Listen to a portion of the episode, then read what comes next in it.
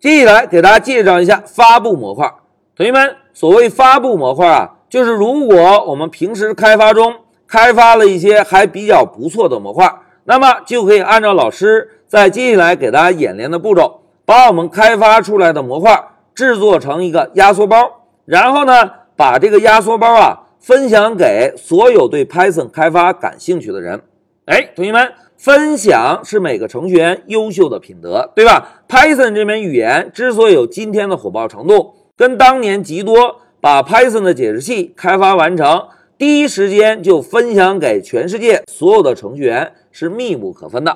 所以啊，每个程序员都应该有一颗分享的心。如果我们开发了一个还不错的模块，那么就可以把这个模块及时的分享给其他所有对 Python 开发感兴趣的人。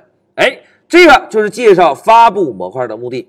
好，明确了目的之后，老师要友情提示一下哦，同学们，在接下来小节给大家介绍的发布模块的演练啊，并不需要死记硬背。如果大家今后需要把自己的模块发布出去，就可以参照老师的笔记步骤，或者参照老师的视频，照着做一下就可以，并不需要死记硬背。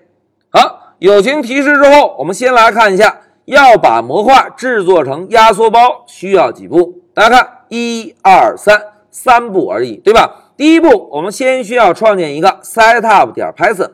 哎，同学们对这个单词应该不陌生吧？在 Windows 下，我们要安装一个软件，是不是通常需要找到 setup 这个文件，然后双击安装，对吧？而在 Python 中，要把一个模块制作成压缩包，我们第一步就需要创建一个 setup 点 Python。